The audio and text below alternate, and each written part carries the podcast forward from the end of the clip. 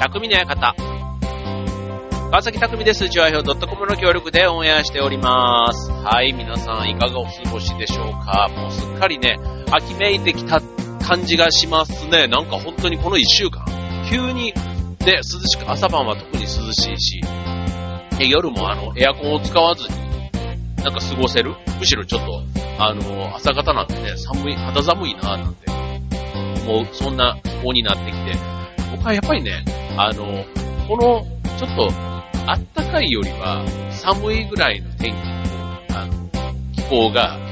好きなんですよ。あの、まあ、もともとね、汗っかきだっていう、暑がりだっていうところももちろんあるんですけど、そう、だからね、あの、寒い分には、こう、着たりね、こうすれば調整できるんですけど、ね、暑いのはね、もうどうしても裸になっても暑い時は暑いじゃないですか。そう、だから、あの、この、ね、ちょうど好きな、なんていう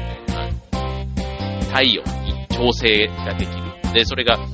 首に巻くものだったり、なんかその、シャツのね、なんかをちょっと工夫したりすれば、すごいこう快適というか、もう家でね、なんかしかも自然のこの空気だから、こうエアコンみたいにね、こう、あの暑かったり寒かったりみたいな、ちょっと体とね、こううまく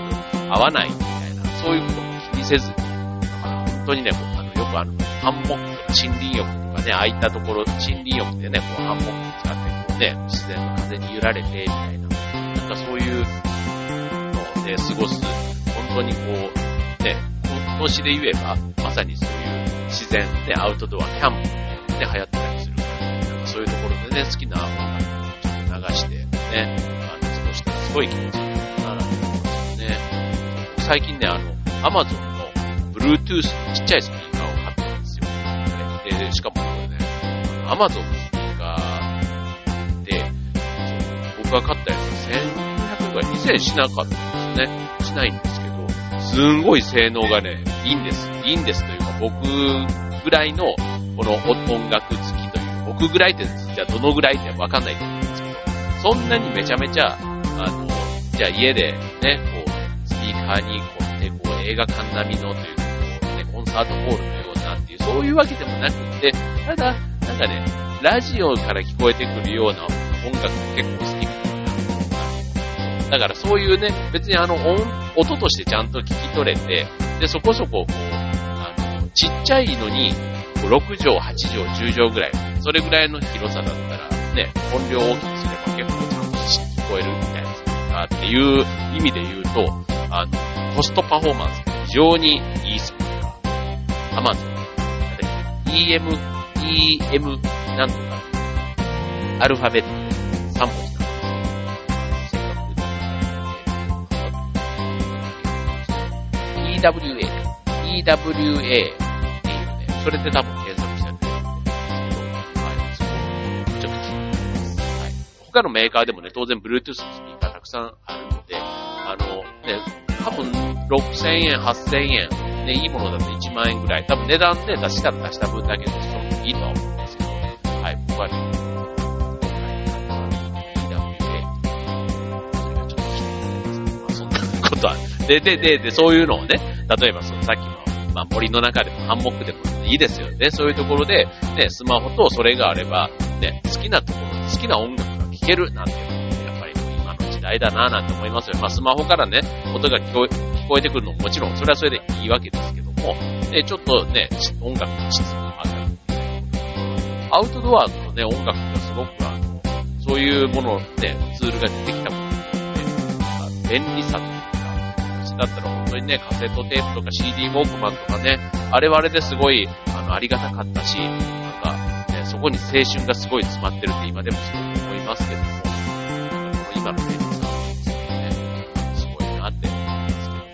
はい、まあそんなことで、えっ、と、先週に続き、ね、先週はあの、秋のね、カラオケの定番ということで、えっ、と、秋の名曲をたくさんお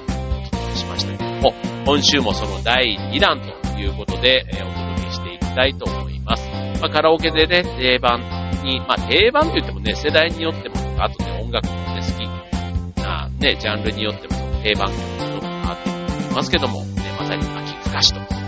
ろですので、今日も秋ソング、おすすめ秋ソング第2弾ということでお届けしたいと思います。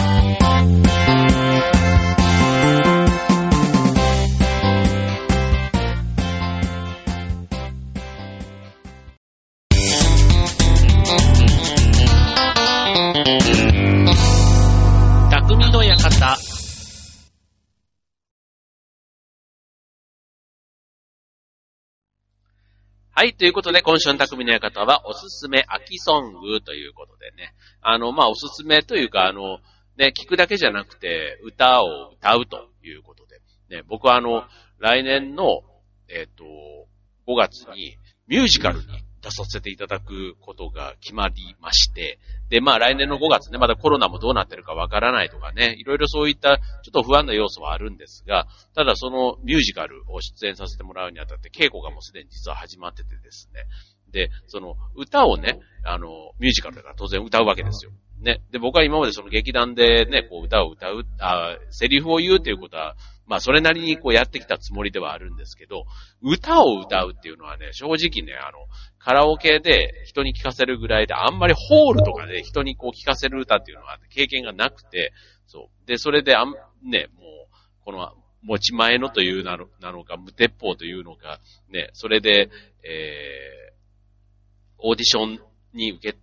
行ったら、なんとあの素敵な役をいただくことができましてですね。で、あの、英語の歌を披露するんですけども、それはね、あの、せっかくお客様が来ていただいて聞いていただくからには、いい形でね、こう、披露したいなと思って、で、7月からね、オンラインのこのボーカルスクールというか、あの、通い始めたんですよ。で、これね、あんまりこう、あの、言ってなかったんですけど、えっ、ー、と、オンラインだから、あの、毎日ね、実は受講できてすごくいいところ見つけれてよかったなぁなんて思ってるんですけど、あの先生もね、えっ、ー、と、7、8人いらっしゃって、で、いろんな先生の授業。だからもう本当にね、あの、大学、音楽大学の多分授業のオンライン版の、もうちょっと、あの、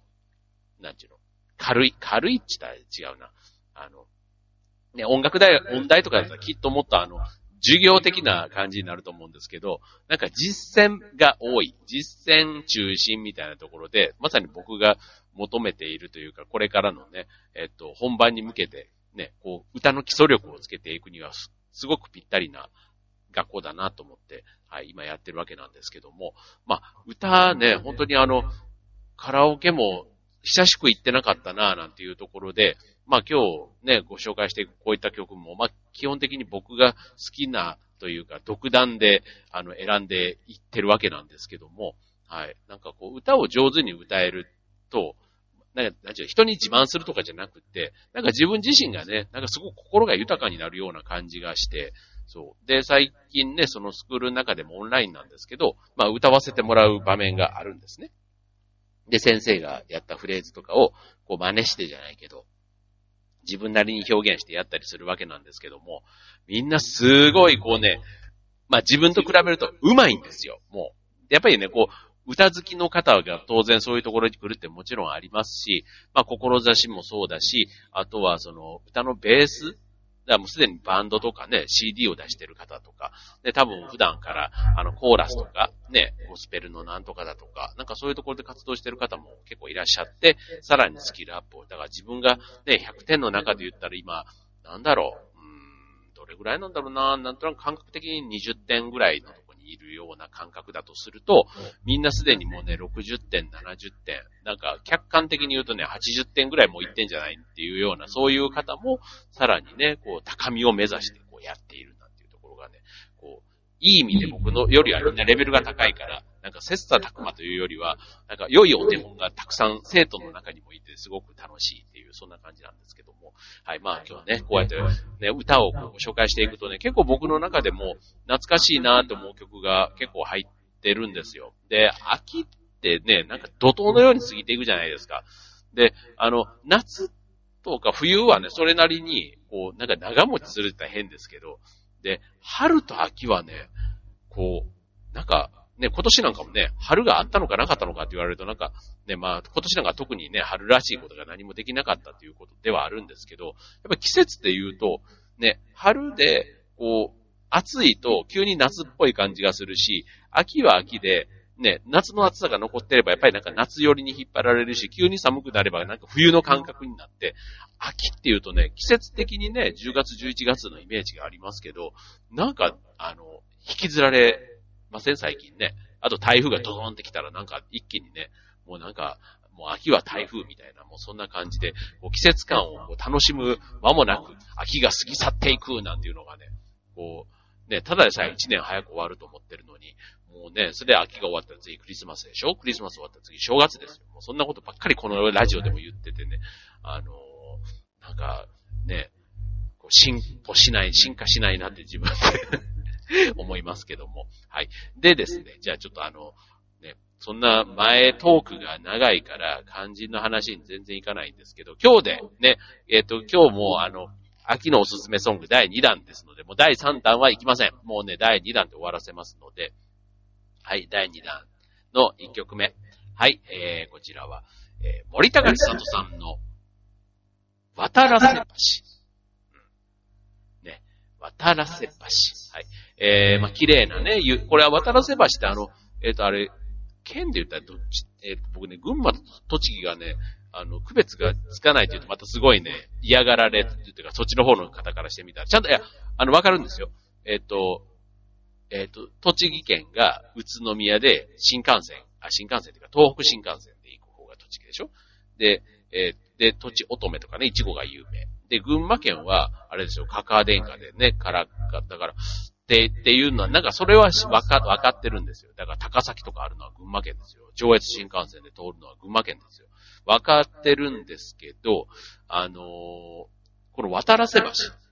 てどっちかの県に確かあるんですよ。そう。っていうことだけ知ってます。はい。これなん、なんか出身地なのかなんで出身じゃないのかな？でもあの、リアルなね、この実際にある橋を歌って、ね、実際の地名が歌に出てくると、なんかその地名への愛着感というか、ね、こう、聖地巡礼じゃないですけど、すごくね、あの、気持ちが変わるというか、ね、福山雅治さんの桜坂とかもそうですし、あの、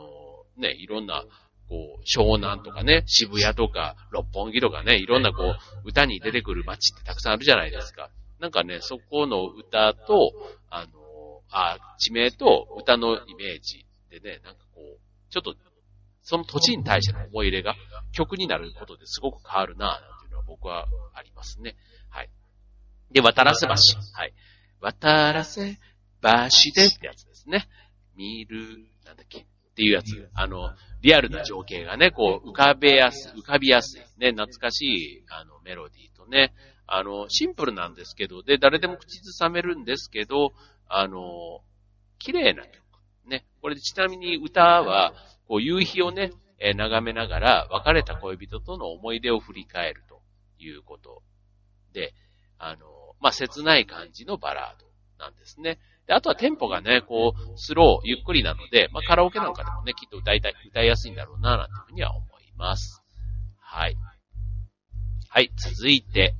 えー、森山直太郎さんの、ね、夏の終わり。ね、夏の終わりとなれば、まあ、秋の雰囲気がね、出てくる。夏の終わりってやつですね。はい、もう、あの、ちょっと、一応ね、えっ、ー、と、カラオケに行かなくてもというか、ね、CM とかでも結構流れてたりする曲だからね、あの、聞き覚えがあるかなと思うんですけども、まあ夏の終わり、ね、なんとなくこう祭りの後、夏はやっぱりね、祭りのイメージが強いですよね。あの、イベント一つ一つとっても海水浴とかもね、そうだし、花火大会もね、まああれもまあ一つの祭りっていうか、ね、行事が、こう、一つ一つが開放的で、なんかこう、派手な感じがあるから、ね、なんかそれがね、終わって、こう、しっとりというか、ね、えー、ちょっとね、こう、はっきりしない、あの、季節って感じもあるじゃないですか、秋って。暑くもなければ寒くもなくっていうね。だからね、こうちょっと、ぼやぼやぼやっていうね、あの、あ、ぼやぼやって失礼だな。怒られる。あの、口ずさむような感じのメロディーって言った方がいいかな。うん、あそれがなんかね、すごくあの、耳に優しいと、あの、シンプルな、あの、伴奏で始まるんですけども、えっ、と、まあ、カラオケでね、またこれも歌うには結構あの、しっとり、いい、いい感じ。みんながね、あの、曲探しに入ってしまいそうな、そんな曲かなとあの、ドリンクのオーダーとかね、なんかそういう時間にされてしまいそうな感じもありますけども、ね。あの、サビのね、歌詞、夏の終わり、夏の終わりにはただあなたに会いたくなるの？っていうね、なんか切なくも美しい夏の終わり。ね、裏声なんかもね、うまく使えると綺麗に聞こえる歌なんじゃないかなと思います。はい。続いて、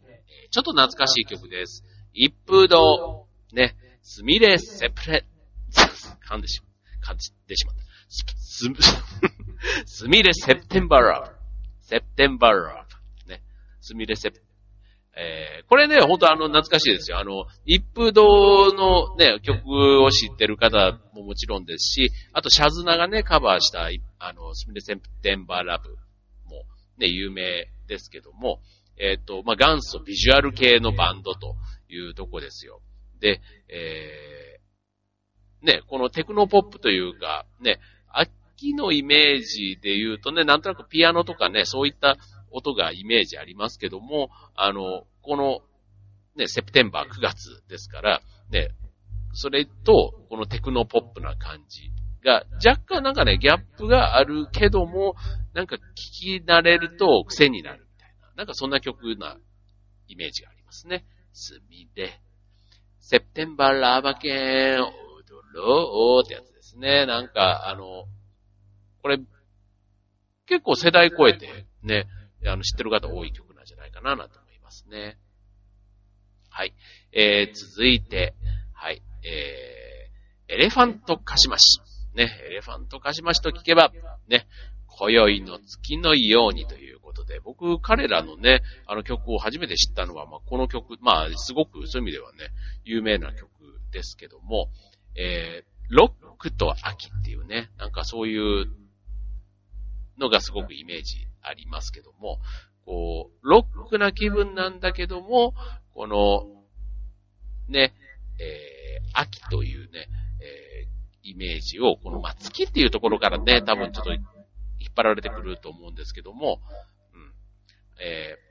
まあ歌詞の中では、歌詞の中ではね、特に秋っていう言葉は出てこないんですけども、新しい季節の始まりは、夏の風、街に吹くのさ、なんていうところで、こう秋の始まりを、その中からこう想像するっていうのかな。うん、なんかそういう、これあのドラマの、えっ、ー、と、月の輝く夜だからっていうね、あのドラマの主題歌だったんですけども、えっ、ー、と、ロックでね、力強いサウンドもありつつ、ね、あとはまああの、ちょっと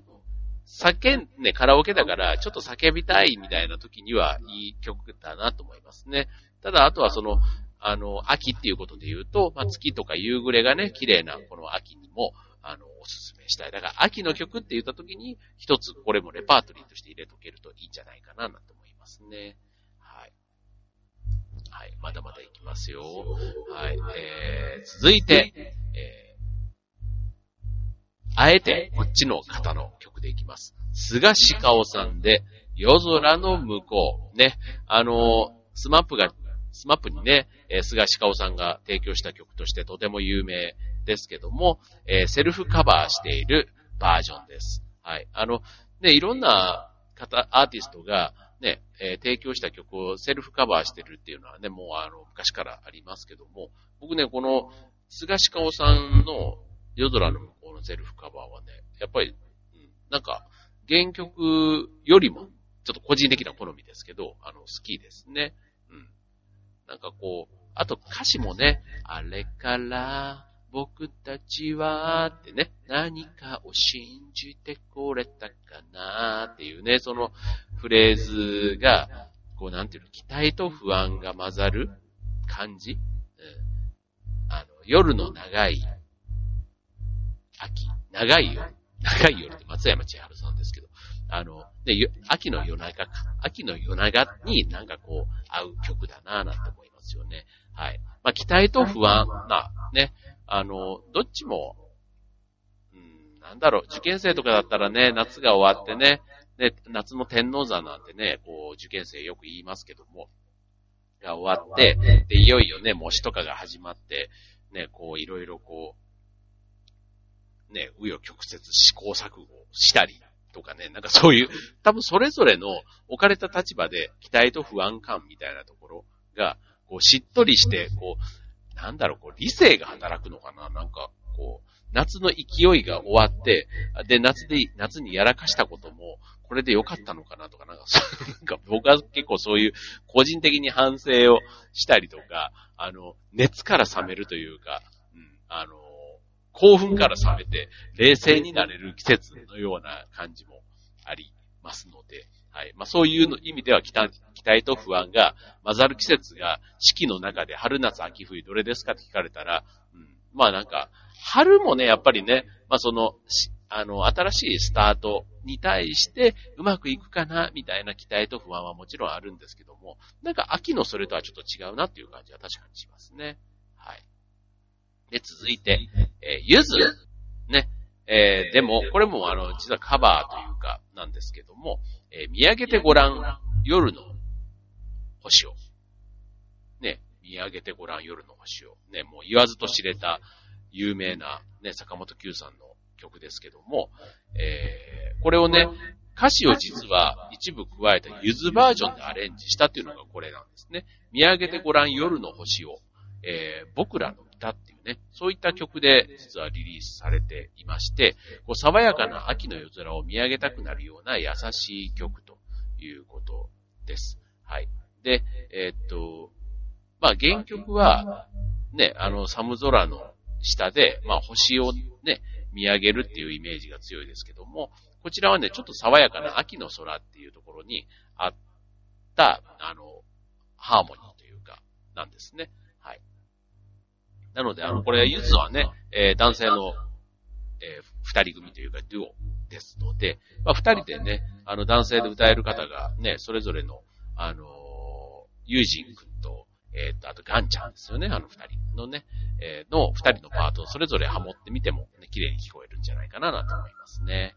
はい。で、えー、もうね、秋の曲、ほんと上げていくとね、たくさんあるんですけども、はい、えー、去年、一昨年ぐらいもう何年前からか、もうね、なんか未だにすごくあの、カラオケランキングでも上位の方に入ってくる、続いてはこの曲、米津玄師さんで、レモン。ね。えー、これあの、ドラマのアン、ドラマアンナチュラルの主題歌として書き下ろされた曲なんですけども、えー、っと、死者を弔うミサ曲のような曲楽曲で、ミュージックビデオは実は教会で撮影されているということで、ね、夢ならばどれほど良かったでしょう。未だにあなたのことを夢に見るというね、そんなフレーズから始まり、ね、あの、今はもう会えない人への悲しみを表現しているということです。はい。まあこれね、カラオケでも、こうなんか自分にね、こうなんか誰かに聞かせてわーっていう感じの曲というよりは、なんか自分に置き換えたら、一人一人がなんか、ね、あの、心当たりがあるというか、ね、だからそういう曲だからこそね、胸にも響くんだろうなって思いますけどね。はい、いい曲です。はい。続いて、もうこれはね、秋の土定番です。タイトルにも秋という字が入ってきますけども、山口桃江さんで、コスモスね。コスモスっていうような曲では ありませんが、はい、えー、さだまさしさんのね、えー、提供した曲ですけども、えっ、ー、と、切ないメロディーとね、えー、これあの、歌詞がね、こうしっとり歌い上げる。だから歌が上手い人が歌ったらもうね、すごい聞き応えがあるんだろうなって思いますよね。あの、結婚していくね、もうまさに嫁ぐ前日に、ね、お母さんへのありがとうの気持ちをね、あの、綴った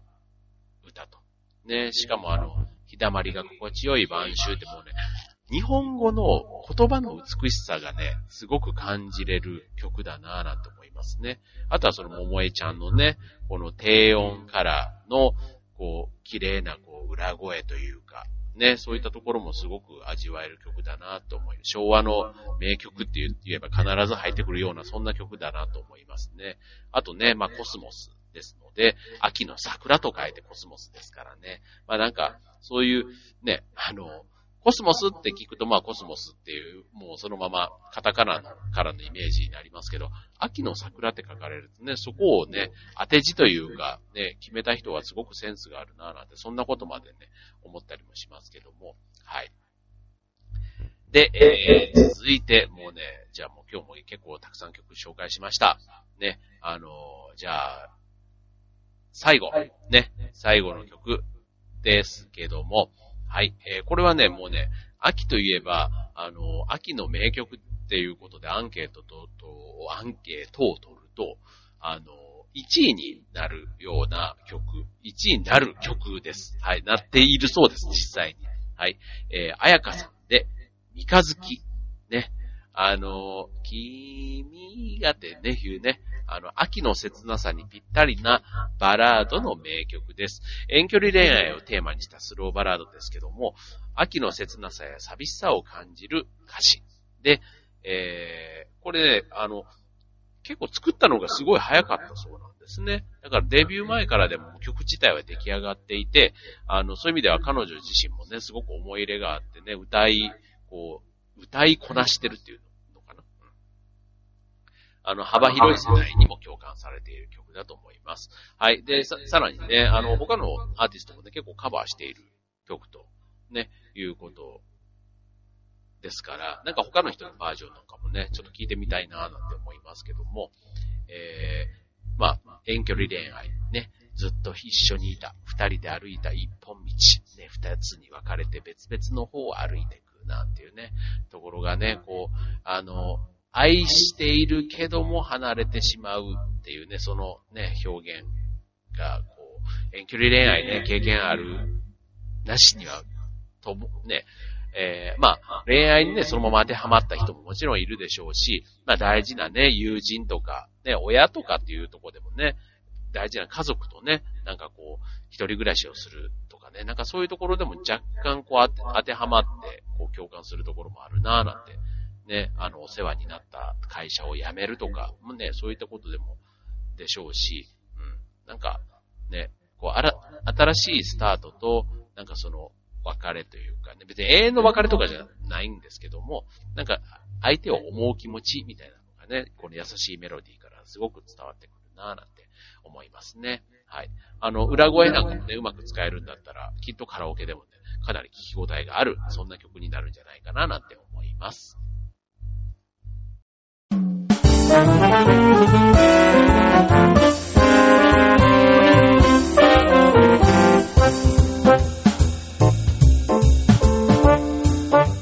い。ということで、今週も第2弾、えー、秋のカラオケ定番曲ということで、えー、お届けいたしましたね。あのー、結構ね、止まんないですね。あの、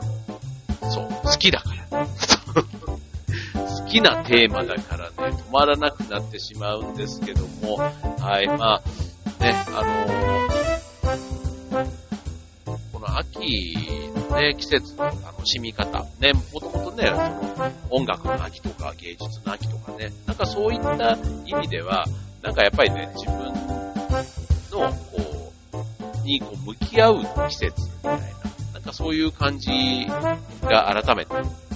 しましたし、あの、今日ご紹介した曲ね、なんかこう、さーっとリズムだけを楽しむというよりは、なんかその音から伝わってきても、自分の心にね、問いかけるだとか、あと歌詞もね、一個一個がね、こう、なんか詩を読むような感覚で味わうと、またさらにね、曲の良さが、なんか2倍3倍になる。そんな曲がね、あの、秋の曲って多いなぁなんて今日紹介しながら聞きましたけども、はい。えっ、ー、と、ね、まあなんか、まあ秋はちょっとあの、オープニングでも話しましたけども、個人的にすごく好きな季節ではあるんです。あのね、美味しいものがたくさんあってね。ですから、なんかね、運動もね、あのしやすくね、外に歩くジョギングとかもね、気持ちいい季節だっ